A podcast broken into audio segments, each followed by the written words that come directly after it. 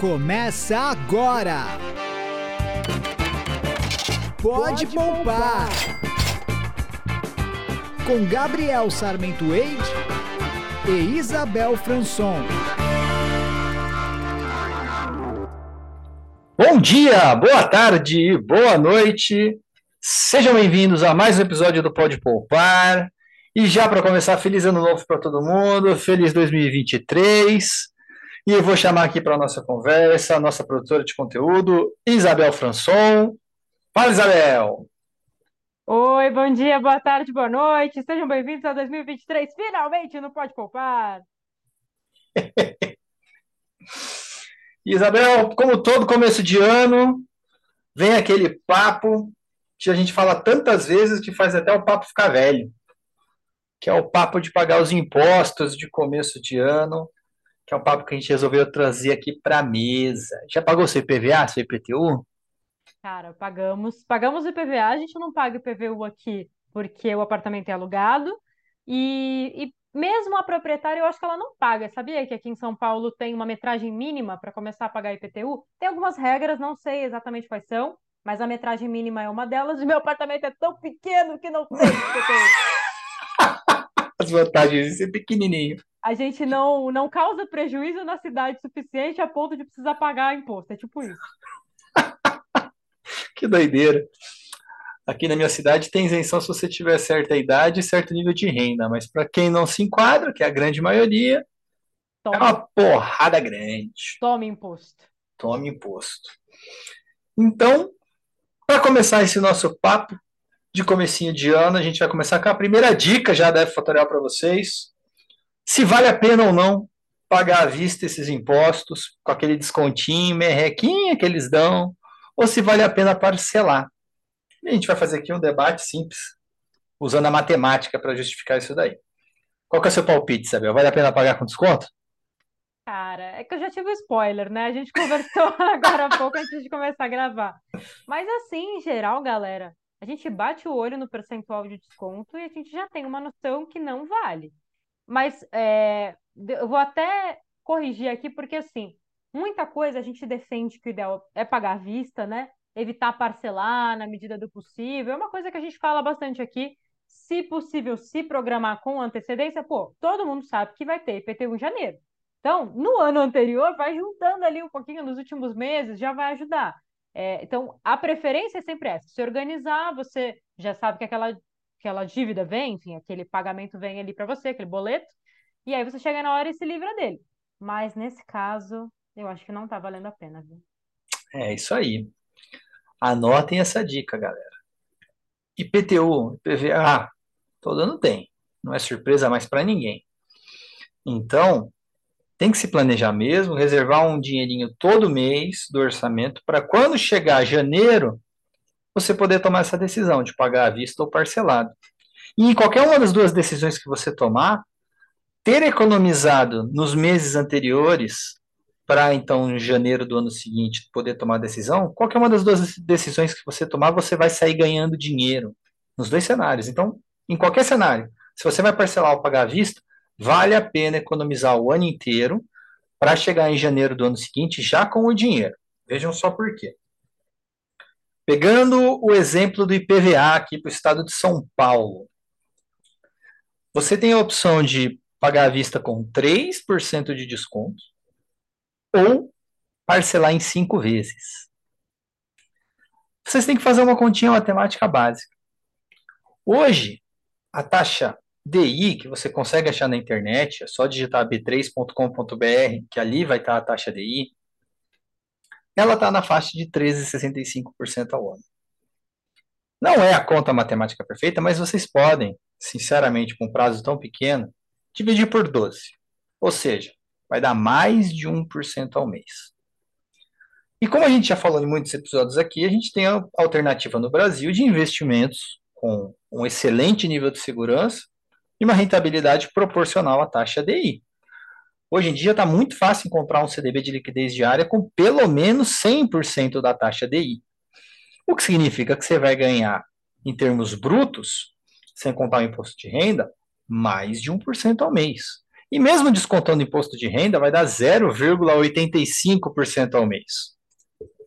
Então, não é uma quantidade de dinheiro, de desconto, que vale a pena. Porque se você vai ganhar quase 1% ao mês e o desconto é de 3% à vista ou parcelar em 5 vezes, é só fazer a conta. 5 vezes vezes 1% ao mês daria 5% de rentabilidade.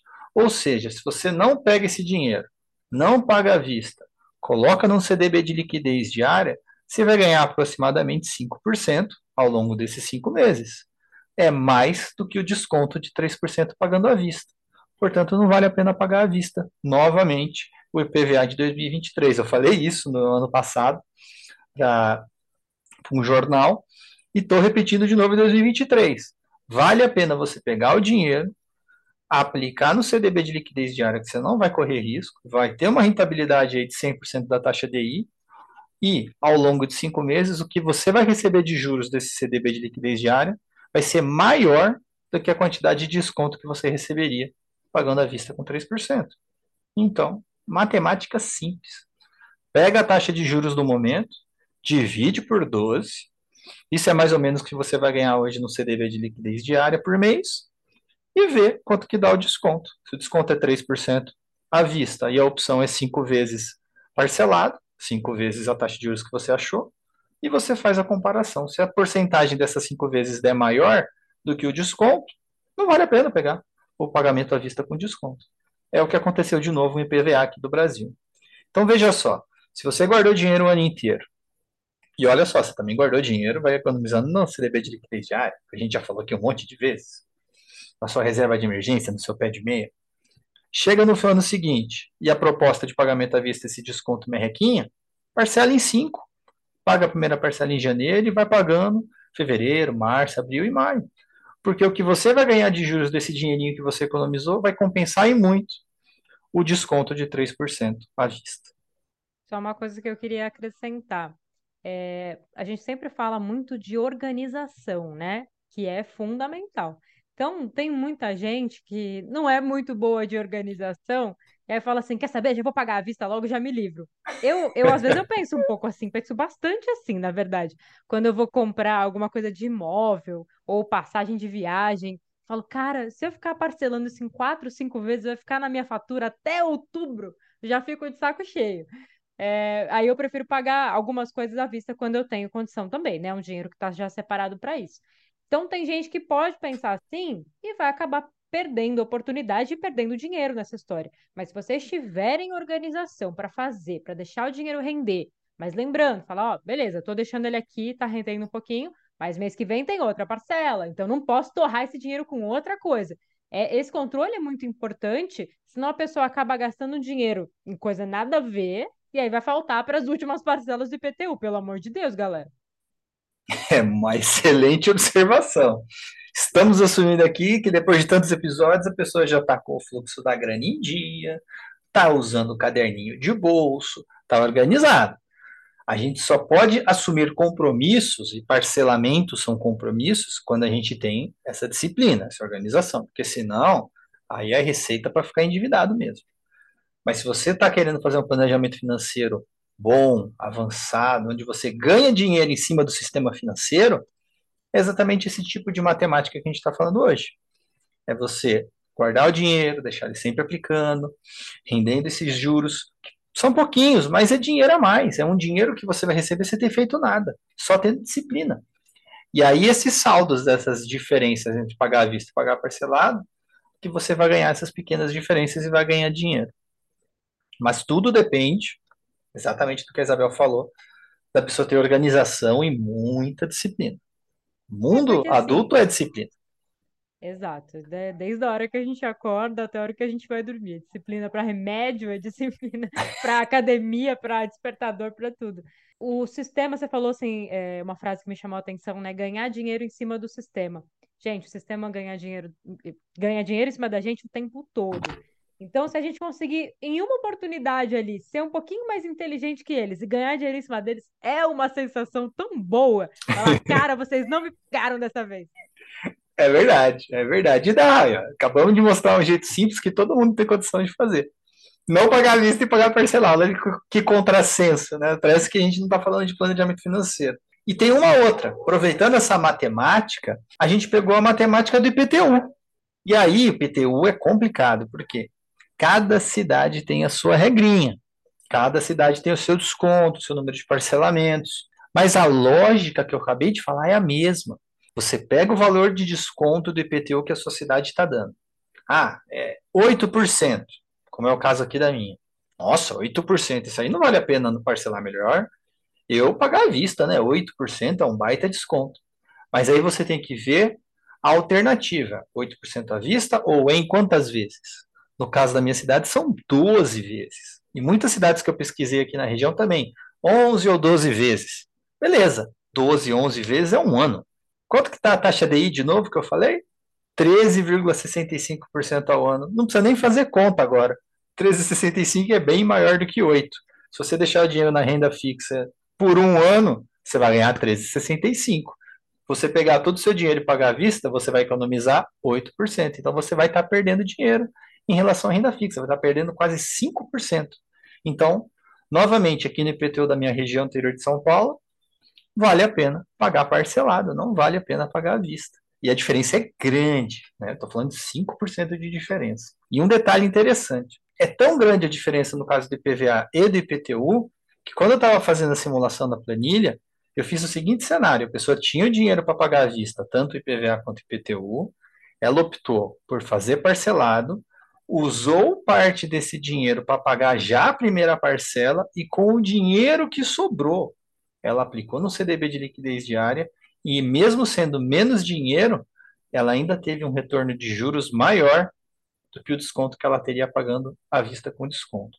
Então veja que a diferença é muito grande. Pelo fato da taxa Selic estar tão alta e, consequentemente, a taxa DI estar tão alta, um desconto hoje para valer a pena à vista tem que ser muito alto.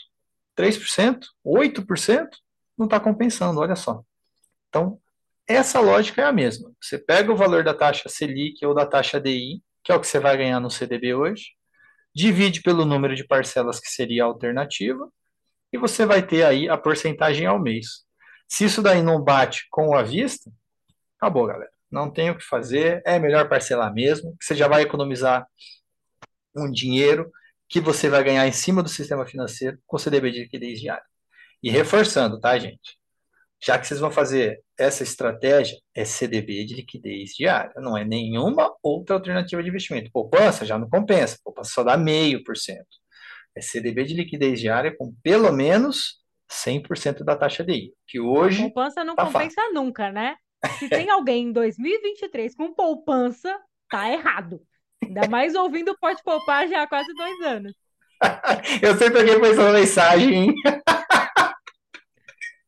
Ah, mas é verdade, é verdade. Poupança, mesmo em 2022, que a poupança deu 7,14% no ano aproximadamente, Ainda era que é um número grande, foi bem menos do que o CDB. O CDB mais merrequinho ano passado no Brasil deu quase 14% ao ano, o dobro da poupança. Uhum. Mesmo descontando imposto de renda, deu mais de 12% ao ano, mais de 50% a mais do que a poupança com até um pouquinho mais de nível de segurança do que a poupança. Então, realmente, gente, não vale a pena, no atual momento brasileiro, colocar dinheiro na poupança, com tanta alternativa de renda fixa bancária boa. Isso que você falou de parcelar em 12 é interessante também nas cidades que podem, porque aí o IPTU vira mais um boletinho na sua caixinha mensal de, de responsabilidades financeiras, né? Você fala muito isso, da gente dividir as nossas despesas básicas em habitação, transporte, saúde e alimentação, é isso, né? Exatamente. Então, pô, você vai colocar ele na caixinha lá da habitação, no mês, talvez se você olhar ali, ele acabe pesando um pouquinho mais do que você esperava. Mas, por outro lado, pensa que seu dinheiro tá guardadinho, tá rendendo, e aí, conforme você vai pagando parcelado, você vai ganhando dinheiro em cima do que tá guardado. do- Não precisou usar tanto dinheiro assim. Sim. E no caso do exemplo que eu fiz de matemática aqui, se você conseguir um CDB de 105, 110% da taxa DI, e no ano de 2023 a taxa DI vai deve girar entre os 13,65 que a gente está agora e fechar o ano em 12,5, Se você deixar um CDB o ano inteiro com o valor do seu IPTU no CDB, até o final do ano que você vai ganhar de juros, vai dar uma dessas parcelas do seu, do seu IPTU. Então, você, uma Caraca, parcela você vai pagar de juros. Então é muito tempo, um ano, 12 meses dá juros pra caramba. Então você acaba ganhando uma parcela com a sua disciplina e sua economia. Vale muito a pena fazer esse planejamento das suas finanças, porque aqui no exemplo que eu fiz, se você fizer um IPTU na faixa de R$ 2.500 e em vez de pagar ele à vista, parcelar ele em 12 vezes, vai dar mais ou menos 208 reais por mês.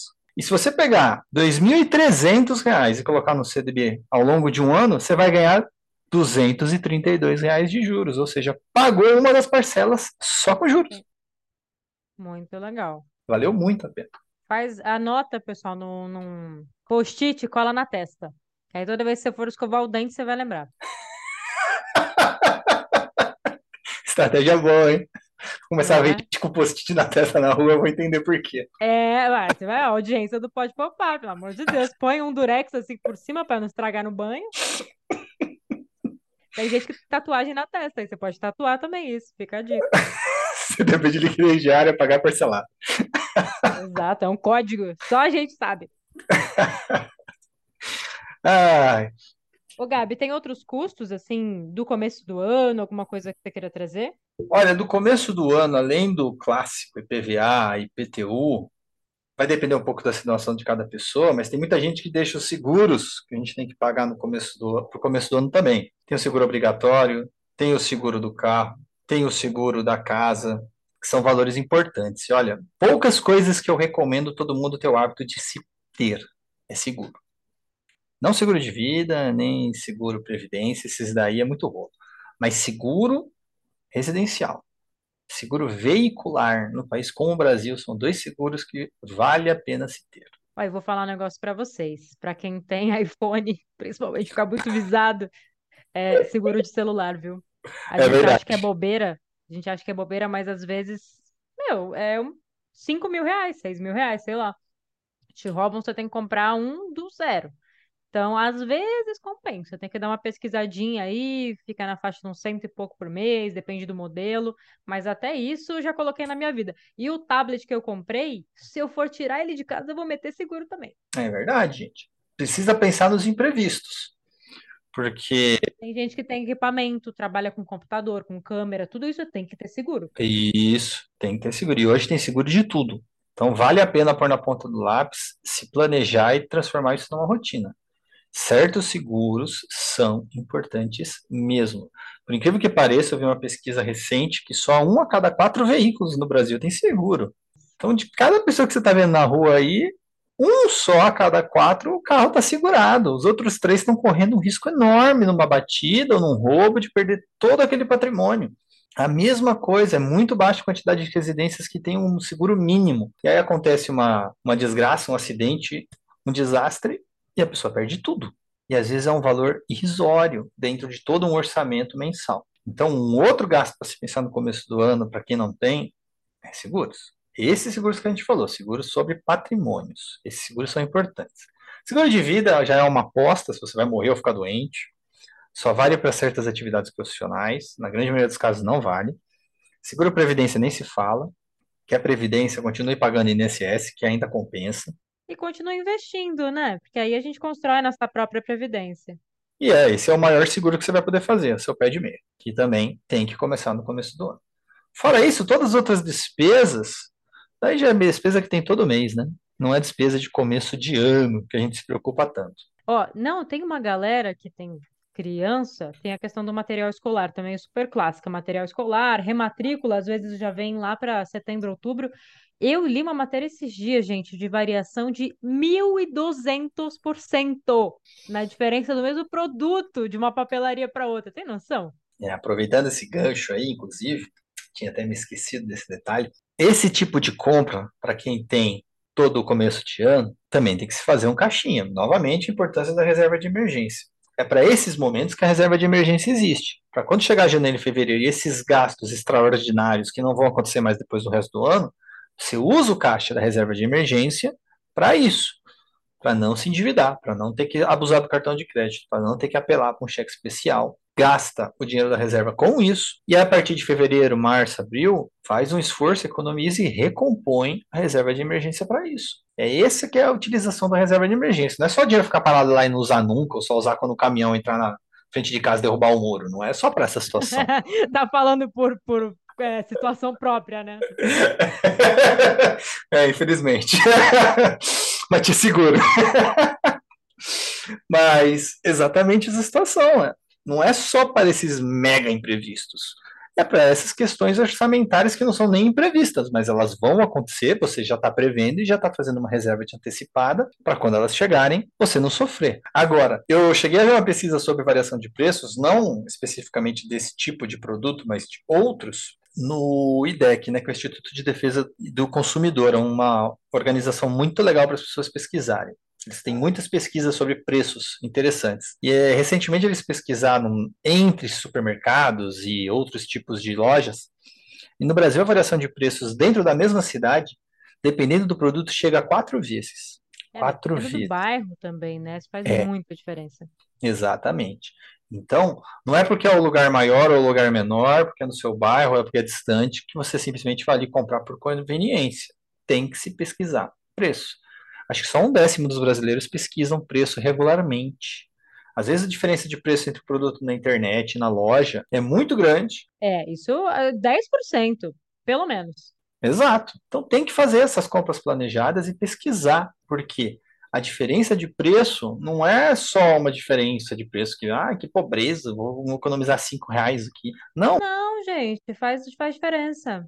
Por exemplo, uma televisão, sei lá, uma televisão que tá 4 mil na loja, às vezes você compra na internet ela 10%, 3.600. E aí com 400 reais você compra outra coisa, gente. Compra uma air fryer, compra um ventilador. Faz diferença. exatamente, É, na exatamente. internet, é, assim, é quase 100% que é mais barato. Eu não vou prometer, porque depois vocês vão voltar aqui e vão me encher o saco. Mas, em geral, na internet é mais barato. Por quê? Na internet não está no mostruário um produto. Então, a loja não está sustentando conta de luz, a loja não está sustentando segurança. Está lá no estoque, fechado no escuro. Você comprou, alguém vai lá, pega e manda para você. No, no meio do mercado, não. Aí ele tem que estar lá, à vista, tem que ter um vendedor para te apresentar o produto. É por isso que na internet vale, geralmente, vale muito mais a pena. Exatamente. Aqui no meu bairro tem uma situação engraçada. Tem uma lojinha no meu bairro que vende produtos de materiais de construção que é mais barata do que a loja grande da cidade. Curioso. E aí a pessoa costuma ir na loja grande famosa, por preconceito de não ter checado a lojinha do bairro, e a lojinha do bairro tinha o mesmo produto mais barato. É, e é bom, que aí fica perto, né, para as pessoas. Além de não gastar dinheiro com transporte, mas tudo isso a gente tem que começar a pôr na ponta do lápis. O orçamento do brasileiro está cada ano que passa mais Os apertado. aplicativos de compras, eles são bem interessantes. Dá para você programar a compra mensal. Se você já sabe mais ou menos o que consome por mês, se é meio fixo na sua casa, dá para você programar. Aí você coloca, sei lá, para pagar, sabe, depois que cair o salário ou quando virar o cartão de crédito, ajuda muito. E no próprio aplicativo você pesquisa, porque assim, isso eu não faço. Eu não vou no mercado A, no B e no C para depois voltar no A e comprar, porque pelo amor de Deus, a gasolina também e o meu tempo, né? Mas pelo aplicativo você vê. Exatamente. Eu faço pesquisa de farmácia, porque eu tô mão de vaca nesse nível. Entre pedindo uma farmácia e pedindo a outra, às vezes tem diferença. Você acabou de falar o que faz mais ou menos duas horas que eu estava fazendo. Pô, tem remédio que às vezes tá 50% em uma farmácia. Olha assim, o papo de velha, né? Pessoa querendo desconto no remédio. Ó, que nível chegamos. Mas a gente tem que criar esse hábito. Cada trocadinho que você economiza é um trocadinho que vai para sua reserva de emergência, que vai virar investimento, que vai virar juros para você no final do ano. E esses juros vai te fazer diferença no ano seguinte, no ano seguinte, isso vai se retroalimentando, e aí virar bola de neve para o lado do, ban- do bem, não para o lado do mal. Então a gente tem que ter esse hábito. E essas compras de começo de ano que o pessoal sabe e mete a faca, olha, se você tivesse comprado certas coisas em dezembro ou novembro, ia ter pago muito mais barato do que estão agora em janeiro e fevereiro, porque as lojas sabem que janeiro e fevereiro o pessoal vai no desespero comprar tudo que falta para o começo do ano e metem a faca. Ou o contrário também, né? O panetone agora tá baratíssimo. É verdade, pegar um chocotone Tá, essa tá 10 semana. reais. O mesmo que tava 40. Exatamente. Então, a gente tem que ser um consumidor inteligente para economizar nessas pequenas coisas, porque é um picadinho ali, um picadinho ali, um picadinho lá. A somatória desses picadinhos vira uma baita fatia do seu orçamento que você economiza. E aproveitando esse tema de orçamento, tem um último assunto legal para a gente abordar, que é a, a perfeito para começo de ano, que é definir suas metas financeiras. Porque definir já em janeiro, você tem janeiro e mais 11 meses do ano para alcançar suas metas financeiras. Porque querer definir uma meta financeira lá em julho, aí fica complicado alcançar ela, né? Você já tem só metade do ano, nem isso. Começo do ano é época de começar a definir metas financeiras. Na verdade, era para ter começado a pensar em novembro para estar tá aplicando agora, né? Vamos jogar real para a galera. que maldade. Mas é, agora vocês pensam assim, define as de 2023 agora, e aí quando chegar em novembro vocês definem de 2024, pronto. Exatamente. E a gente tem que três sugestões, tá? Não exagera também em meta financeira. Define pelo menos três. Uma mensal, seja cabível, que seja alcançável, como economizar 100 reais por mês e colocar esses 100 reais por mês no CDB de liquidez diária. Tá ótimo. Já que está começando, começa com algo que você vai alcançar. Porque se você colocar uma meta muito long, muito grande, você não vai alcançar, vai desanimar, em março você já desistiu dela. Algo que você consiga manter o ano inteiro e que vale a pena. Então, 50, 100 reais por mês já está excepcional para você começar. E aí, às vezes, se conseguir, coloca assim, mais 10 reais para o mês que vem, mais 20 reais, mais 50 reais. 50 reais às vezes é muito, faz muita diferença. Mas vamos lá, de 10 em 10 reais vai aumentando um pouquinho. Que aí você vai estar sempre aquela coisa do desafio. Exatamente. A segunda meta pode ser exatamente isso. Pega a meta que você já estipulou e estipula quanto você quer melhorar ela. Ah, eu quero melhorar ela mais 5, 10% todo mês. Dá para fazer isso? Dá. E aí você vai, vai aprimorando ela. Sabe o que vai acontecer? Após 12 meses de você alcançando sua meta, você não vai economizar R$ 1.200 guardando R$ 100 por mês. Você vai economizar muito mais. Vai chegar uns 1.500. Por quê? Porque você foi se forçando foi se motivando e foi alcançando e foi melhorando, dobrando a meta, como uma pessoa muito famosa na internet falou aí. e é importantíssimo isso. E fica a terceira meta. Essa é para sonhar. Tem que ter uma terceira meta, eu falo que é a meta sonho. Põe dois mil reais assim, final do ano. Quero chegar até o final do ano com dois mil reais. Pode até não chegar, mas o máximo que você chegar perto dessa meta sonho, mais você vai ver que você conseguiria. Valeu. Já valeu. E aí, ano que vem, você consegue, com certeza. Exato. Pega esses 100 reais por mês que você guardou, mais essa melhoria que você estipulou, você vai ver que você vai chegar bem pertinho dos 2 mil, que parece absurdo. Nossa, 2 mil reais em um ano, você vai lá ver, você vai chegar em 1.500, 1.600. Se você tiver disciplina e guardar a parte do terço de férias, guardar a parte do FGTS, olha só, você provavelmente, do 13 terceiro, você provavelmente vai chegar nessa meta sonho de 2 mil. E aí, quem sabe, você transforma esses 2 mil no seu primeiro título público, num aporte maior num CDB de rentabilidade maior, que daí precisa ser aquele aporte mínimo de 500 ou mil reais. E aí você já começa a dar o passo da sua vida em se tornar um investidor já mais profissional, já mais avançado. E começou, sabe com o quê? Com 100 reais por mês. Então, agora é a hora para começar a definir essas metas, para sempre buscar melhorar elas e também para definir um sonho. É importantíssimo ter esse sonho para ajudar na motivação. Beleza? Beleza, muito bom. Galera, vai fazendo, vai mandando pra gente. Se tiver dúvida, pede ajuda. O Gabriel tá sempre aqui. Eu, sempre, eu ofereço o Gabriel, né? Não me ofereço não. Mas, ó, contar uma novidade pra vocês. Estou fazendo uma pós. Uh, quem sabe em algum momento eu não posso passar a dar conselho também. Por enquanto ainda não me arrisco. Ah, mas vai com certeza. Então é isso aí, galera. Muito obrigado pela sua audiência. Muito obrigado pelas dúvidas que eu estou recebendo no WhatsApp, por e-mails, às vezes que aparecem os e-mails perdidos, e um monte de mensagem no Instagram também. Eu até esqueço de olhar o Instagram, porque o Instagram tem mensagem também. Estou acostumado só a olhar o WhatsApp. Ai, velho. e a gente vai usando isso para definir os temas. Vejo vocês no nosso próximo episódio. Nós vamos falar sobre expectativas para 2023 sobre o mundo dos investimentos. Um grande abraço a todos e tchau, tchau. Tchau, pessoal. Obrigada por mais um episódio. Não esqueçam, redes sociais, o site da Fatorial, tá tudo aqui no post, tá bom? Dá uma curtida lá. Tchau. Você ouviu? Pode, Pode poupar. poupar. Com Gabriel Sarmento Eide e Isabel Franson.